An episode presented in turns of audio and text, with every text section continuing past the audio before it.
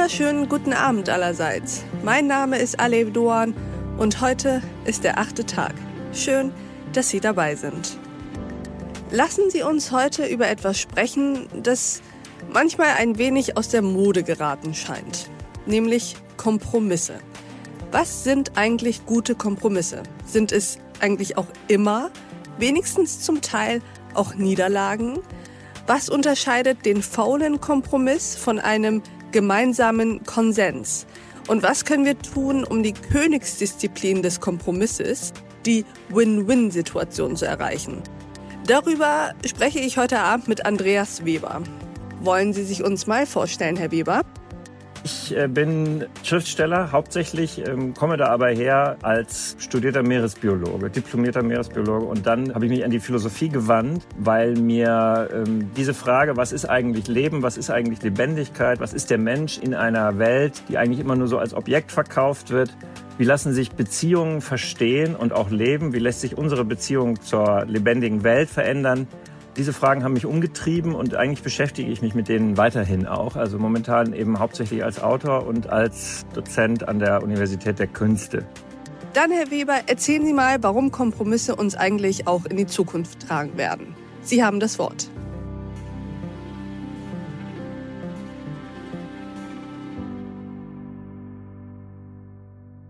Ja, Kompromisse sind ja das, glaube ich, versteht jeder intuitiv ein bisschen mit aus der Mode. Wir leben in einer Zeit, in der so Checker und starke Männer oft den Ton angeben. Und in, bei den Politikern zum Beispiel, das kennen wir alles, die Populisten, die den Sumpf trockenlegen wollen. Islamic extremists, they're pouring in, they're coming in. We have a lot of them here. We have to be careful. Die Menschen und vor allem die Frauen fürchten sich immer mehr davor, im öffentlichen Raum Opfer einer Gewalttat oder eines Sexualdeliktes zu werden. Und das hat alles diese Regierung zu verantworten. Burkas, Kopftuchmädchen und alimentierte Messermänner und sonstige Taugenichtse werden unseren Wohlstand, das Wirtschaftswachstum und vor allem den Sozialstaat nicht sichern.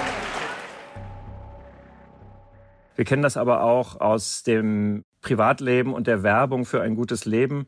Zum Beispiel diese Tinder-Devise, die man von diesen ästhetisch fotografierten Plakaten kennt. Das Leben ist ein Spiel nach meinen Regeln. Also ich bestimme, wo es lang geht. Ähm, wir nehmen das also alle wahr, ähm, so unterschwellig oder auch ganz direkt, dass Kompromisse was Uncooles sind. Und wir kennen das ja auch als Formulierung, vor allen Dingen ähm, in den Worten ein fauler Kompromiss. Also am Kompromiss klebt sozusagen irgendwie immer schon was Faules. Lass dich bloß nicht darauf ein, irgendwie Abstriche machen zu lassen. Und, ähm, und dann kann man auch noch ins Felde führen, ähm, das, was lange unter Politikmüdigkeit lief.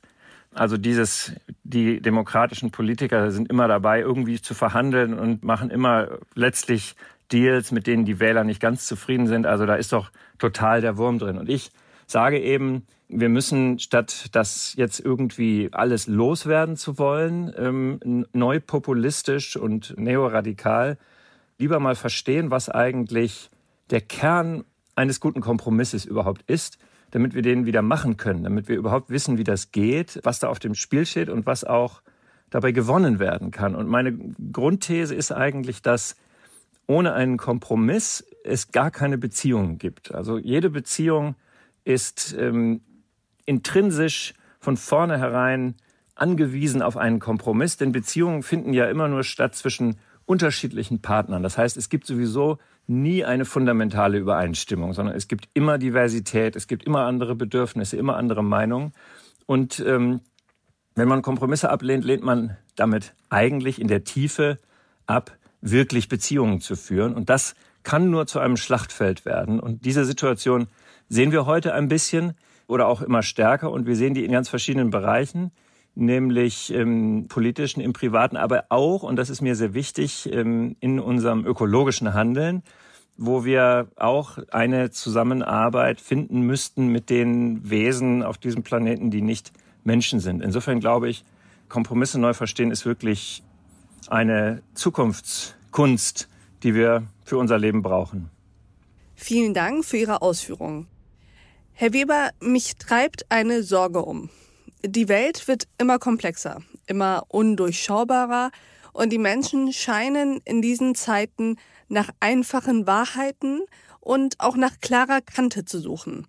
Steht also die Sehnsucht nach einem Ende der moderierenden Kompromisslösung nicht eigentlich gerade wie ein Elefant im deutschen Raum? Ja, das ist eine tolle Frage, die Sie mir stellen. Die finde ich gut. Die hat mir auch keiner bisher so gestellt. Die ist wahnsinnig wichtig. Denn es ist klar, dass etwas in unserem kompromissbehafteten, vorgeblich kompromissbehafteten Diskurs nicht funktioniert. Das ist total klar. Sonst würde nicht so viel Unwohlsein auftauchen. Und die Menschen suchen etwas. Sie haben gesagt, die suchen einfache Wahrheiten. Und das möchte ich bezweifeln. Die Menschen suchen Wahrheiten. Und nicht unbedingt einfache Wahrheiten, sondern Wahrheiten. Also einfache Wahrheiten sind meistens keine Wahrheiten, weil die Wahrheit und die Wirklichkeit komplex sind. Aber die Menschen möchten, dass äh, die, die sie repräsentieren, die Wahrheit sagen und die Wahrheit aussprechen. Und leider werden sie dabei dann oft verlockt von denen, die so tun, als würden sie die Wahrheit sagen, weil sie sie einfach sagen, aber natürlich lügen, wie wir ja sehen können, wenn wir es sehen wollen. I will build a great, great wall. Aber dieser Punkt, dass die Menschen möchten, dass die Politiker ihnen die Wahrheit sagen und ähm, dass überhaupt mehr Wahrheit einkehrt, ähm, der ist sehr wichtig und der hat sehr viel mit Kompromiss zu tun. Denn ähm, wenn sich zwei in der Mitte oder irgendwo ähm, im Gelände zwischen ihnen treffen wollen, dann müssen sie echt sein, dann muss klar sein, was auf dem Tisch liegt, dann müssen die Bedürfnisse benannt werden und es darf keiner schummeln. Dann kommt man nämlich nicht zu einem Kompromiss, dann kommt man immer nur zu einem Deal. Das Wort kennen wir ja inzwischen zur Genüge. Und der Deal ist ähm, immer faul. Der Deal ist irgendwie ähm, was, wo einer den anderen über den Tisch zieht. Und dann nehmen die Leute das als faulen Kompromiss wahr. Und dann haben sie auch recht, aber der faule Kompromiss ist ja gar kein Kompromiss. Der ist ja faul. Also so wie eine verdorbene Speise auch äh, keine Nahrung ist, sondern in die Biotonne gehört. Und deswegen meine ich eben, dass es so wichtig ist, dass wir gucken, was passiert eigentlich in einem Kompromiss? Was ist eigentlich das Entscheidende? Und das Entscheidende ist tatsächlich, dass man dass jeder die Position des anderen wirklich erstmal sieht und dass jeder sie dafür auch erklärt und dass man dann guckt, was irgendwie in dieser Welt damit geht. Und ich würde wirklich sagen, dass äh, leider die demokratisch gewählten Politiker über die Zustände in dieser Welt viele Jahre lang nicht wirklich die Wahrheit sagen. Ich komme ja aus der ökophilosophischen Ecke. Ich denke da vor allen Dingen an die ökologischen Realitäten natürlich. Immer dieses irgendwie, ja, wir machen kleine Schrittchen und wir brauchen das nicht und wir reden darüber nur so ein bisschen und wir haben tolle Lösungen gefunden und jetzt wieder die neue EU-Landwirtschaftspolitik wird als Durchbruch verkauft, ist aber eine Katastrophe. Das sind alles Lügen. Und das merken sich die Menschen. Und dann kommt einer und meint, ich sage euch jetzt aber die Wahrheit. Und dann glauben sie ihm, weil er das so doll behauptet, das ist aber nicht die Wahrheit. Also uns fehlt die Wahrheit. Ja? Uns fehlt sozusagen ein Kontakt mit der Wirklichkeit.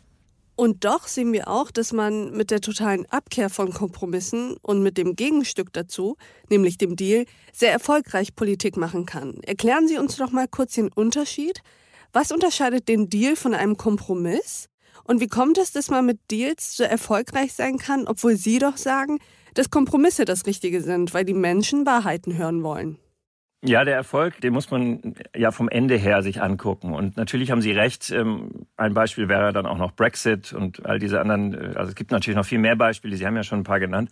Sie haben recht. Wir haben das jetzt gesehen, dass da sehr viel Erfolg dabei war. Wir sehen jetzt im Augenblick gerade, auch durch die Pandemie, die sozusagen ihre, ihren eigenen Wahrheitshorizont erschafft, weil man nämlich die Erkrankung nicht verschwinden lassen kann. Die ist sozusagen Fakt, an dem kommt man nicht vorbei. Wenn jemand sich ansteckt, dann ist jemand angesteckt. Also wir, wir wissen sozusagen nicht genau, wie lange dieser Erfolg eigentlich anhält. Das ist ja oft, wenn so Machttypen und totalitäre Despoten, wenn die an die Macht kommen, dann ist das ja eine kurzfristige Sache. Die sind eine Zeit lang an der Macht.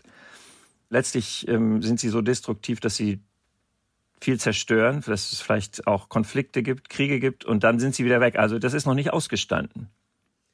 Naja, also ich würde jetzt zum Beispiel sagen, dass der türkische Präsident Erdogan schon ganz schön lange an der Macht ist.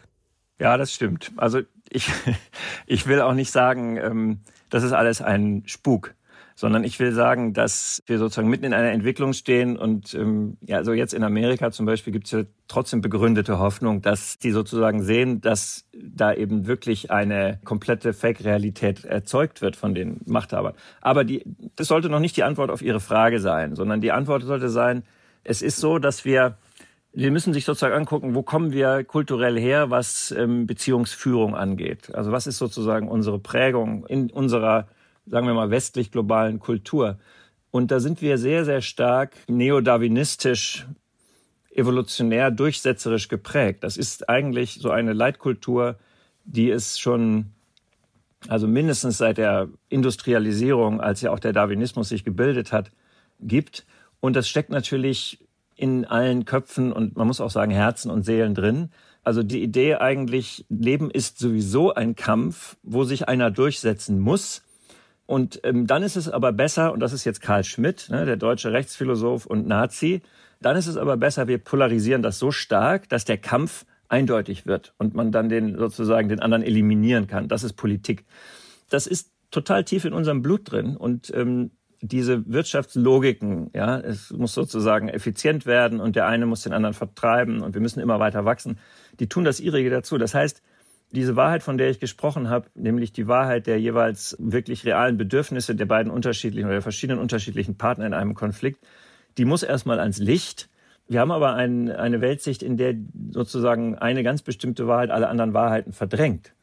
Und da wird das dann sehr schwierig. Und äh, deswegen bin ich auch eigentlich der Meinung, dass äh, ein alarmierender Punkt an unserer Weltanschauung des, äh, wie soll man sie nennen, Neoliberalismus, Kapitalismus ist, dass sie bestimmte andere Auffassungen gar nicht zulässt, sondern dass sozusagen klar ist von Anfang an, diese Welt ist ein Wettkampf und du musst in diesem Wettkampf siegen, sonst kommst du unter die Räder. Vielleicht stimmt das ja gar nicht, aber das ist sozusagen nicht zugelassen. Wenn man das behauptet, dann gehört man irgendwie zu den Freaks oder zu den Ökophilosophen und hat nicht viel zu melden. Aber es spricht natürlich aus biologischer Sicht sozusagen auch viel für eine diversifizierte Sicht. Das ist jetzt ein sehr spannender, ja eigentlich schon ein Exkurs, den wir gemacht haben. Und ich wollte Sie tatsächlich auch darauf ansprechen, dass der Kompromiss hier eigentlich eine Art Imageproblem hat. Auf der einen Seite haben wir die klare Meinung, die harte Linie und das feste Wort und auf der anderen Seite den Kompromiss, der jetzt nicht unbedingt Glamour versprüht. Und wenn ich Sie richtig verstehe, hängt das gar nicht so sehr mit dem Zeitgeist zusammen, sondern ist eigentlich ja ganz im Gegenteil ein Phänomen, dass wir im Westen durch unsere, Sie nannten es neodarwinistische Prägung, schon sehr lange mit uns tragen. Wie schaffen wir es denn jetzt da wieder raus? Ja, das ist natürlich die 1000-Dollar-Frage oder die eine Milliarde Dollar-Frage. Also wichtig, glaube ich, ist erstmal, dass wir das ähm, Problem benennen und dass wir das Problem umkreisen oder dass wir überhaupt erstmal ein Problem sehen, wo, wo vielleicht normalerweise kein Problem gesehen wird. Ne? Also so wie Sie am Anfang ja gefragt haben, Menschen wollen einfache Wahrheiten, wenn wir sozusagen ähm, das, wie ich das jetzt getan habe, kritisch angucken und sagen, das ist vielleicht gar nicht das Problem, sondern das Problem ist vielleicht, dass wir ähm, gar nicht genau wissen, was sozusagen alles uns für Möglichkeiten noch offen stehen. Dann muss man das natürlich eruieren, man muss das zur Sprache bringen, man muss darüber reden. Und man kann es auch in seinem Leben selbst ausprobieren. Also das ist ja so, dieses politische Thema Kompromiss ist ja gleichzeitig, weil es eben ein, das Thema von Beziehungsführung ist, ist es natürlich auch immer ein persönliches und ein privates Thema. Also sozusagen, was wir im politischen Tagesgeschehen äh, miterleben an Kompromissfähigkeit oder, oder Mangel, das haben wir natürlich in unserem Privatleben auch. Also jeder, der in irgendeiner Form von Beziehung ist, ist sieht sich damit konfrontiert, die unterschiedlichen Interessen in Einklang zu bringen.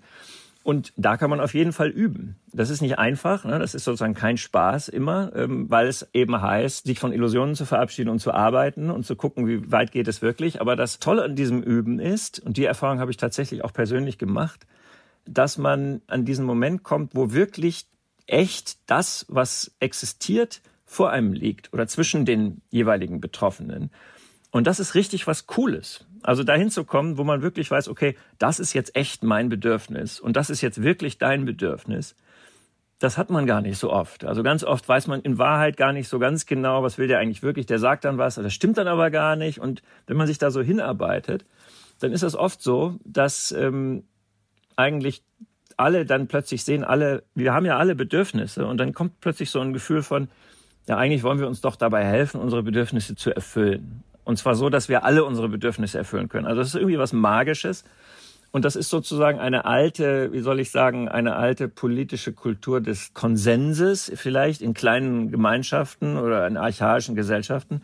Das kann aber ganz gut funktionieren. Und da tauchen dann plötzlich ganz neue Möglichkeiten auf, die dann aber auch sozusagen eine Zeit lang halten und da muss man sie erneuern. Also da ist viel Work, aber es gibt richtig coole Momente dabei. Also liegt es dem Kompromiss ja auch inne, dass man sich ja verletzlich macht, weil man sich und seine Bedürfnisse offenlegt. So ist es. Ja, also alles, was ähm, echt ist, geht mit Verletzlichkeit einher, weil wir in der Tat ja verletzlich sind, wie wir wissen. Und dieses sich wappnen und sich unverletzlich machen ähm, durch sozusagen die, die, Verhinderung der Preisgabe bestimmter Ziele, bestimmter Positionen, ähm, die verhindert dadurch eben eine wirkliche Beziehung, die sich wirklich verankert in dem Echten, ähm, weil das Echte auch das Verletzliche ist. Und dann haben wir, dann können wir nicht mehr zusammenkommen. Herr Weber, wie bewusst schließen Sie eigentlich Kompromisse in Ihrem Privatleben? Darf ich Sie das fragen? Ja, auf die habe ich gewartet. Und äh, ich habe mir aber trotzdem nichts zurechtgelegt, sondern ähm, ich versuche das mal. Also es ist so, dass ich, dass ich sozusagen diesen Versuch wirklich äh, auf den Boden der Tatsachen und auch der Bedürfnisse zu kommen, den habe ich schon länger als Projekt laufen.